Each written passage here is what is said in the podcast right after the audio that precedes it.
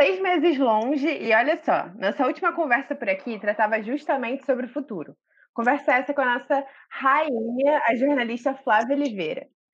E que futuro, hein? Quando a gente fala com a Flávia, ninguém imaginava que os meses que vinham pela frente seriam tão diferentes. Planos, sonhos, realizações.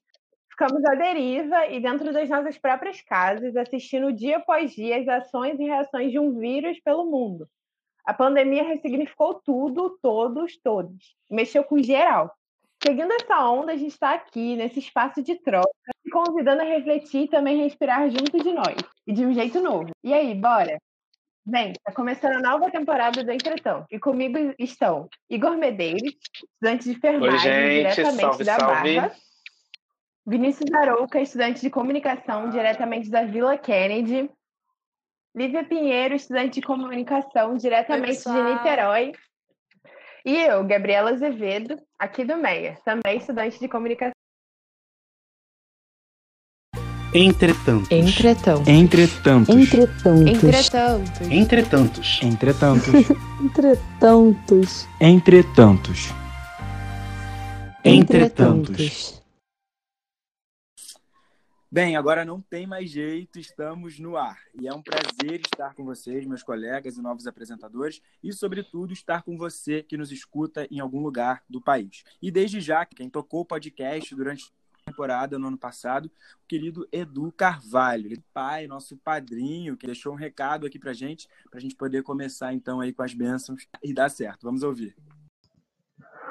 Olá, meninos. Eu não poderia deixar de vir aqui, deixar o meu, as minhas bênçãos, o meu boa sorte e o desejo de que seja uma temporada muito bonita, né? Os quatro: Gabi, Lívia, Vinícius e Igor, que vocês possam trilhar um bom caminho de conversas, de escutas, porque o Entretantos é isso: é um canal, é um ponto de escuta para todas as pessoas, diferentes pessoas e que vai se tornar ainda mais importante nessa temporada, nesse momento, com conversas que vão fazer refletir muito sobre os assuntos que a gente está vendo agora.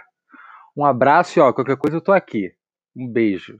Muito bom receber esse carinho, então, do Edu. Agora, de fato, a gente está com todas as honras e a gente pode começar com o pé direito, não é? Lívia, Gabi, Igor. Com certeza, tô ansiosa. Né? Nervoso. Surtos leves e tênis também. É Isso é isso. Agora chega de conversa, a gente vai partir. A gente resolveu começar esse primeiro bloco aí de algumas coisas que chamaram a atenção nesse período fora do ar, lá, desde dezembro até junho. E vai ser uma tarefa impossível, porque são muitos assuntos, mas a gente vai começar aqui a falar dos que foram mais importantes, que tiveram mais destaques. Quem quer começar, Lívia, você, eu te, te convido. Ai, que ótimo. É, sem pressão, eu vou começar? Nenhuma pressão. Sou Lívia, né, estudante de comunicação. É, eu vou falar um pouco sobre educação. Eu passei por algumas já instituições de ensino até começar a fazer comunicação e é um assunto que está muito na minha família, me agrada muito. É o que me traz até um pouco de tristeza nesse momento que a gente tem vivido, né? É, a gente está num momento muito complicado. E assim, desde deze de, de dezembro até hoje, tem acontecido muitas coisas na educação, desde quedas de secretário de educação superior, é, problemas de erros de, grava de correção do Enem, que prejudicou 6 mil alunos na inscrição do SISU. Sim. Enfim, com a pandemia, nós tivemos vários problemas em relação ao Enem, porque ficamos durante dois meses sem saber se o Enem seria adiado ou não. É, com muitos alunos que não têm acesso à internet, não têm como estudar em casa.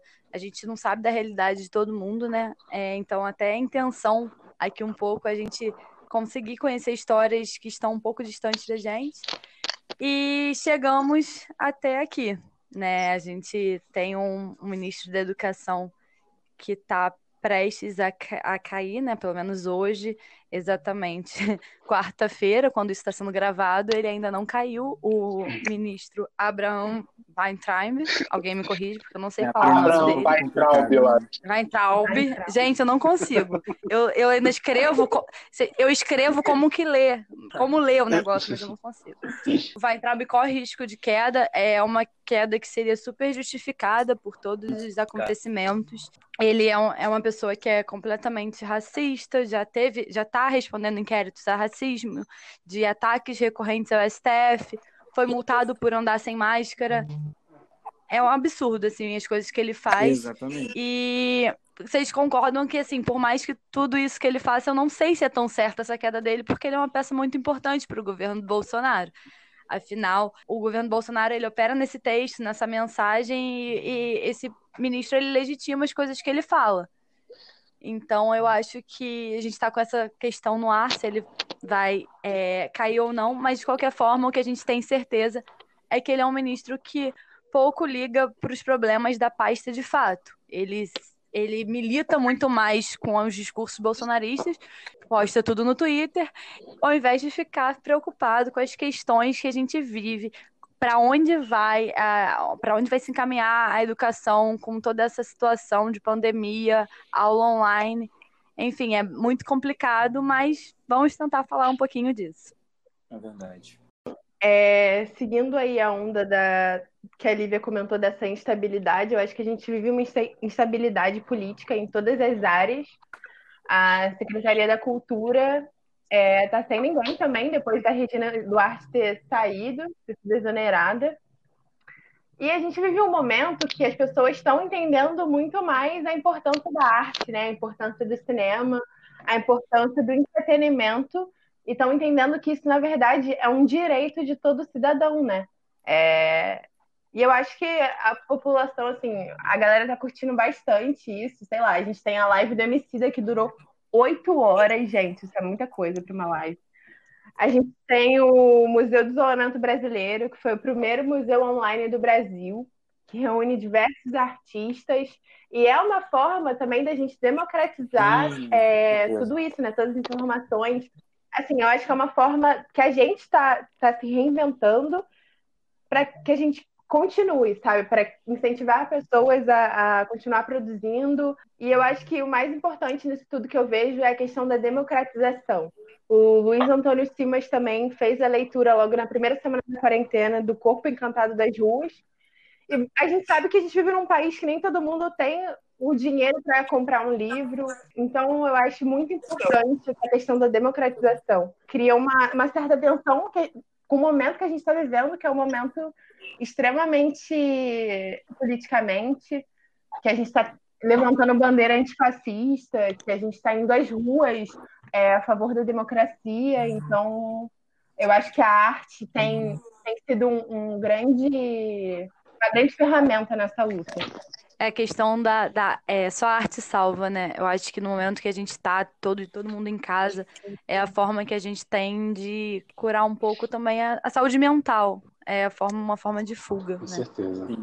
Bom, eu sou o Vinícius Arouca, estou aqui na Vila Kennedy, ah, onde eu nasci, fui criado, morei durante 20 anos, mas durante o período de pandemia voltei para cá, para casa da minha mãe, e por estar aqui, por estar vivenciando de muito perto toda essa questão é, de segurança pública e de rotina dentro de periferia, eu escolhi falar sobre esse assunto, sobre tudo que tem rolado, sobre tudo que as pessoas têm acessado, para que a gente consiga né, levar informação, também receber um pouco de informação que eu acho que é muito importante. Para já começar a falar sobre isso, a Lívia falou um pouquinho ali da questão da educação, a Gabisa também agora sobre a arte, e trazendo um pouco sobre o tema né, no qual eu vou falar, é, eu queria lembrar aqui para a gente ver como é importante prestar atenção no que tem acontecido nos movimentos que tem em torno da favela, como foi recentemente aquela decisão de São Faquin que só autorizava operações policiais em hipóteses absolutamente excepcionais, né? E acabou aí então proibindo durante a pandemia que não tivessem esse teor.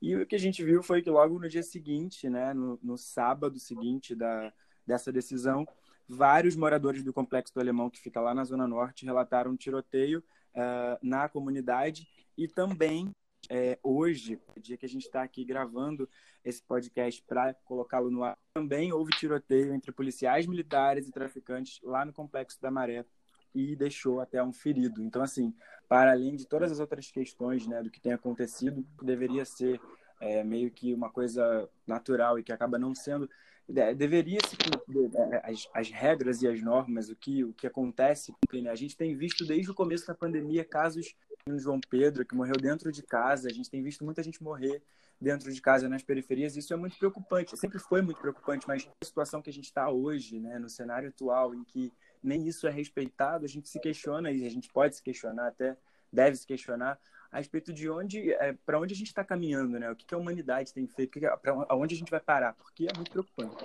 Vini, seria só a gente comentou aqui do Rio, teve uma chacina em São Paulo também. Um menino de 15 anos, o Guilherme, também foi morto pela PM de São é, Paulo. muito triste. Só então, são notícias tá iguais a, a, essa. Guerra, a gente né? recebe notícias iguais a, a, essa o tempo todo, né, Gabi? E é o que é mais preocupante quando eu disse sobre vivenciar isso de perto, é a questão né, do que chega aqui na favela, do que, que é oferecido, para onde o Estado é, é, ele se faz uhum. presente e a gente não tem resposta para isso na maioria das vezes. Então, é, aliás, a gente até tem resposta, né? Isto não é isso que é que se espera ver. Então é minimamente muito triste e deixa a gente sem expectativa boa. Né? Sim, com certeza. Bom, vou me apresentar. Meu nome é Igor, é, sou estudante de enfermagem.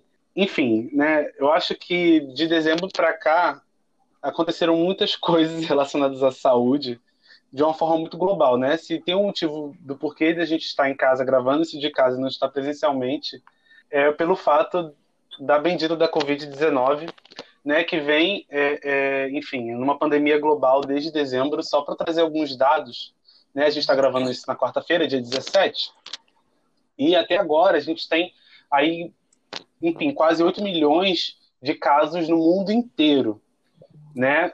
E aí vamos e aí para eu destrinchar um pouco esses dados, é, aqui no Brasil até o momento, né, trazendo dados aí do Ministério da Saúde, que eu espero que a gente possa confiar e que possam ser bem mais transparentes do que são até o momento.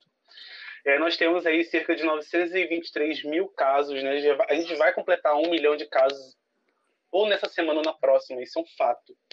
É, nós temos é, pouco mais de 45 mil óbitos, a gente tem desse número acumulado de casos cerca de 441 mil é, recuperados, o que não é, chega nem a 50%, ou seja, a gente ainda tem mais pessoas é, é internadas ou com a Covid-19 do que necessariamente as pessoas recuperadas. Né? E a gente segue até o momento, há, há quase um mês, sem o ministro da Saúde que sabe, é, que entende de saúde, né? que é técnico da área, a gente tem está quase três semanas sem um, um boletim epidemiológico sobre a, a, a Covid-19. Esse boletim, para quem não sabe, ele ajuda muito é, aos gestores da saúde, né, aos responsáveis da, de, de, cada, é, enfim, é, é hospital, de cada instituição, a de que forma a, está havendo uma melhora ou se está havendo uma piora, de que forma o Brasil está se preparando em relação à Covid-19. E assim, é, o fato da pandemia ter acontecido é, só piorou, só agravou ainda mais a questão política. É, porque política e saúde andam muito em conjunto, né? Então eu acho que a, é, essa questão da Covid-19 acabou agravando ainda mais uma crise política que também já estava para acontecer, mas isso é um papo para outro dia, quem sabe. É, só para a gente é, continuar falando um pouco sobre os números da saúde, é, a gente testa pouco, a gente tem subnotificação. A gente a está testando, sei lá, cerca de três para cada mil habitantes na rede pública. É, os Estados Unidos, por exemplo, está tá testando já em 66. Tem país testando 700, 700 pessoas a cada mil habitantes. É, o Ministério da Saúde ele distribui, ele fala que ele distribui os testes, mas os testes não estão sendo feitos. Então há também, é, é, de uma forma ou de outra, né, uma institucionalização da subnotificação da Covid para passar para a população de que isso não é tão grave. Mas, de fato, os números que aparecem, que inclusive são subnotificados, eles assustam muito. Né? Só para a gente é, é, entrar mais um pouco ainda dentro desse assunto, os profissionais da saúde, uma reportagem da semana passada, é, falava é que a gente tinha aí, dentro dos profissionais, 83 mil casos é, confirmados de Covid-19, né? Médicos, enfermeiros, técnicos, nutricionistas, enfim. É, e, e, entrando mais um pouco mais, é, no caso, trazendo para o meu lado da enfermagem, né? Uns dados que eu tirei hoje do site do COFEM, enfermeiros, né, equipe de enfermagem, ou seja, enfermeiros técnicos e auxiliares de enfermagem, já são aí é, mais de 19 mil casos confirmados de Covid, com mais de 200 óbitos. Nós temos aqui no Brasil cerca de um terço dos óbitos do mundo relacionados a profissionais da área da enfermagem. Então, é assim, é um número muito grande. Se eu não me engano, nós somos, é, nós somos infelizmente o país onde mais morreram enfermeiros, técnicos e auxiliares do mundo. Isso é assim bastante assustador porque a gente passou por um momento é, sem equipamentos de proteção, enfim, é, tudo que a gente já sabe que vem acontecendo é, desse governo. E só para taxar aqui um, um, pequeno comentário, junto com a pandemia, a gente também está tendo casos de sarampo, né, aqui no Rio, no Pará e em São Paulo. E a, o sarampo ele é também mandou ele também é transmitido pela respiração, assim como a Covid, e tem vacina. A gente está deixando de vacinar, as pessoas estão deixando de participar das campanhas de vacinação já há três, quatro é, campanhas desde 2016. A gente não cumpre a meta de vacinação. É, então, assim, isso é preocupante não só aqui para o eixo Rio-São Paulo, mas para o Brasil inteiro, porque Rio e São Paulo, querendo ou não, a gente já está conseguindo controlar de, certa forma um pouco melhor a Covid. A gente está tendo alguns resultados, enfim, que já estão tendendo a uma a uma a uma, uma, um menor crescimento é da Covid. Mas, enfim, em outros lugares, é, como no norte, no nordeste, ainda estamos tendo números crescentes e lá é, tem, enfim, é, problemas estruturais é, de hospitais, de instituições de saúde, de profissionais, é, o que agrava ainda mais a situação é, da Covid-19 aqui no país. E o triste é que, assim, ambos os. É, ambos não, né? Mas em todos os quatro pilares que a gente vai falar nesse, nessa temporada, é, é, falta muita representatividade governamental e é, a, a cultura que perdeu o ministério e virou secretaria, é, ministros da. o Ministério da Saúde, que também né, não tem um ministro da saúde. É presidente mesmo, falando um representante. vinha diminuindo completamente a doença no momento em que a Itália estava explodindo de, de casos ele queria fazer um, um comercial, uma propaganda falando que o Brasil não podia parar, remetendo ao que estava acontecendo lá em Milão. Gente, é, é, é uma bola de neve assim horrível o que a gente está vivendo. Eu acho que é, é um dos momentos políticos em todos os setores assim de muito tempo. Não sei se vocês têm essa visão também. Exatamente. É, é, triste, mas assim, a gente não Sim, a nossa conversa não vai vir para deixar ninguém triste, porque eu acho que a informação ela ajuda a abrir a nossa visão, né? Então, é, eu acho que isso vai. Esse, esse, episódio. Nossos episódios vão ser muito interessantes por isso. Porque, por mais que tenha acontecido muita coisa triste, é bom a gente sempre estar tá atento a tudo que está acontecendo. É, coisas que acontecem fora da nossa realidade também, que a gente não conhece. E é isso, gente. No próximo bloco, que é já já, a gente explica como será a dinâmica de cada tema e como você pode colaborar junto da gente. É o tempo de uma golada de água e a gente já volta.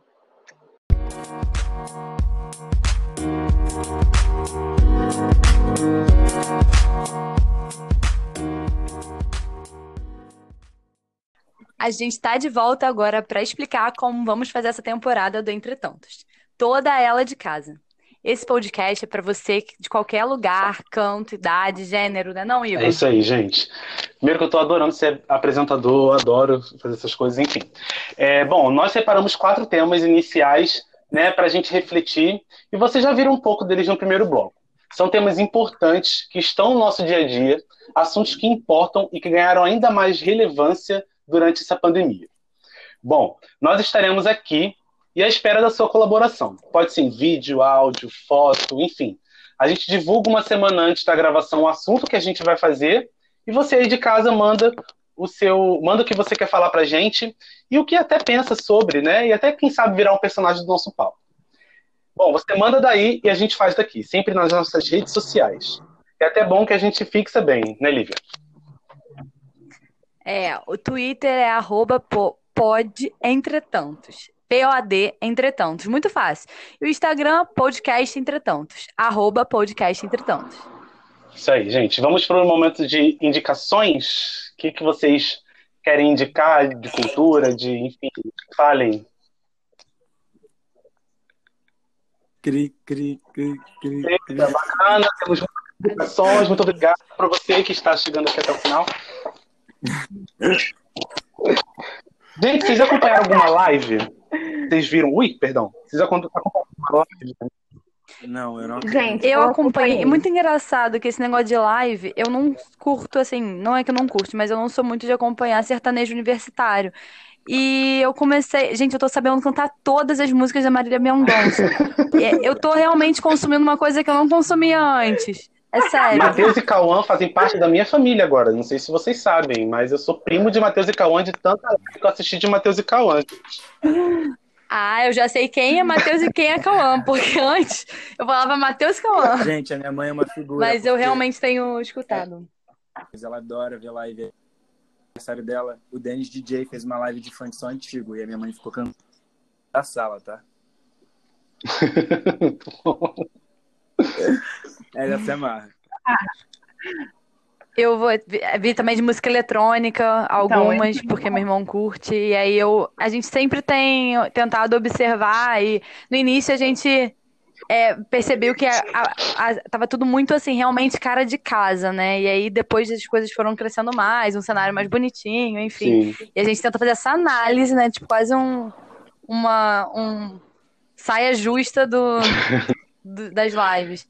Ó, eu quero falar aqui, eu assisti poucas lives também, é, mas eu acho que uma das melhores que eu assisti foi a de Sandy Júnior. É, eu sou muito suspeito para falar, eu gosto, gosto muito de Sandy Júnior, enfim. É, e para mim, uma das melhores lives foi a do Sandy Júnior e também uma live bastante peculiar, que foi a live do Calcinha Preta. Que minha família é nordestina, né? Meu pai e minha mãe são do Nordeste. Então, desde quando eu era pequeno, eu sempre consumi, eu ouvi muito, né, forró. E, gente, live da Calcinha Preta eu sabia cantar todas as músicas do Calcinha Preta. Impressionante. Eu não sabia que eu sabia toda a música do Calcinha Preta. Igor, eu vou super concordar com você com a questão de Sandy Júnior, porque eu não sou a mega fã, eu sei bastante música, mas eu resolvi assistir é, a live e eu achei muito legal, porque foi muito família. Foi assim, bem caseira. que, é, bem caseira. E assim, desculpa se você é muito fã, mas pra mim o melhor da live foi o Lucas, porque ele foi sensacional. Ele toda hora virava assim, gente, eu não sei se eu sei tocar essa aqui não. Não sei se eu sei a nota. E ele deu um, um ar de naturalidade pra aquilo que eu achei incrível. Total. estreia da série. A gente precisa falar da estreia da série Coisa Hum. Mais Linda, série brasileira.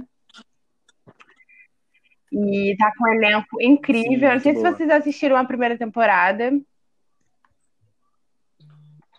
E eu acho Bom, que eu não sei se esse, se, esse, Hum. se esse podcast vai sair antes das 8, mas, a- mas no caso, na, né, na quinta-feira, né, no caso dia 18, esse- no dia que esse podcast está saindo, vai ter uma live no YouTube do Telecine eh, transmitindo o filme Bacurau. Eu acho que pode ser interessante. Eu acho que muita gente não assistiu Bacurau.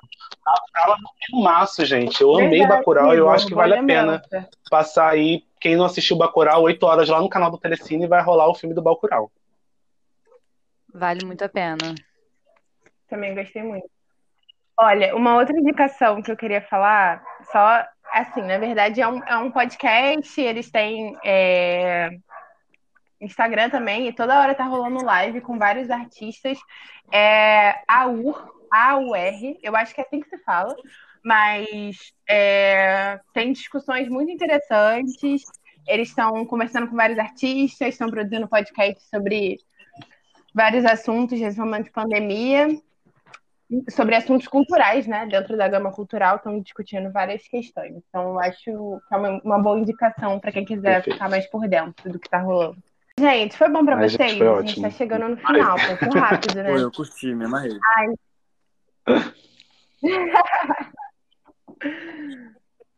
A gente queria Pois é, tanto que verdade. a gente estivesse junto, mas vamos, vamos ficar em casa, se cuidar, lavar as mãos, não esqueçam, usem máscara.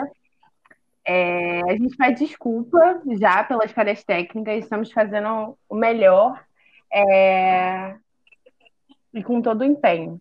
Mas, ó, semana que vem a gente tá de volta. Aos meus parceiros do primeiro programa, mandamos muito. E... e a gente espera que você tenha gostado também. Começa, vamos começar em 50. Em 50. É, 50 Tá. e 10, tá? Uhum. Então a gente começa. Então a gente começa em 5, 4, 3, 1.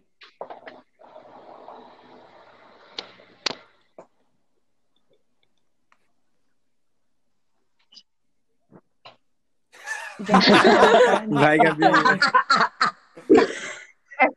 Calma aí, dá um espaço. Eu vi que- Dá, não, dá um entendi que a hora que vai espaço, começar Eu a gente ia falar tudo de novo.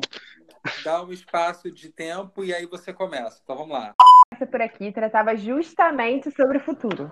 Conversar com a nossa. Peraí, vou começar de novo.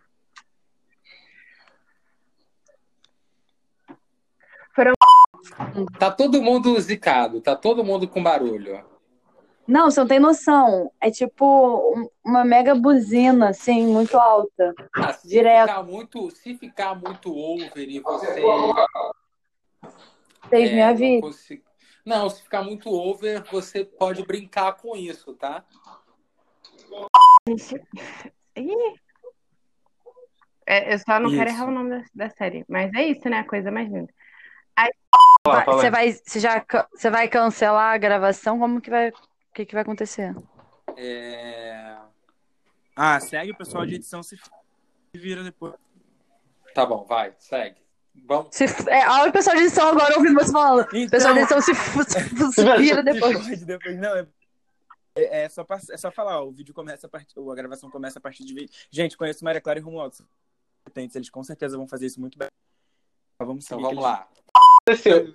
Eu, se eu for a sua voz, sim, porque teve um momento que meu celular deu um pau aqui, gente. Eu fui tentar deixar a tela dividida, desculpa interromper, porque eu fui tentar deixar a tela dividida e abriu duas vezes o aplicativo. Então eu tava ouvindo vocês, eu tava me ouvindo.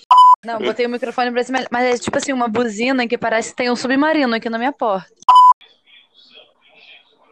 Uhul! Alguém. Acabou. E... Seu. Vou mandar um beijo pra Maria Clara, que vai editar, que ela vai ter que ter muita paciência com a gente. Desculpa. Boa sorte. Boa sorte. Valorizar o trabalho do amiguinho. Nossa, total. Espera, ela espera, ela é boa. Sim, gente. Obrigada, Um editores. beijo em você. Desculpa aí qualquer coisa que você que tá, vocês que vão editar, me perdoem, perdoem. Eu gostei tanto desse segundo bloco. Só isso? Foi isso, acabou, terminou. Ai, ficou maravilhoso. Beleza, gente. Gente, Viu? A gente precisava conversar mesmo, entendeu? É. A gente precisa sempre conversar. Pra soltar a língua. gente, eu vou precisar isso. sair, É isso. tá? é isso. Eu também. que todo mundo, né? Eu também vou ter que. A noite vai Beijo. ser uma criança pra Maria Clara. Eu aprendi minha família, eu aprendi minha família inteira. Tadinho. Beijo. Tchau, Tá bom. Beijo, tchau, tchau. Gente. Entretanto, está disponível em todas as plataformas de podcast. Basta procurar na sua favorita.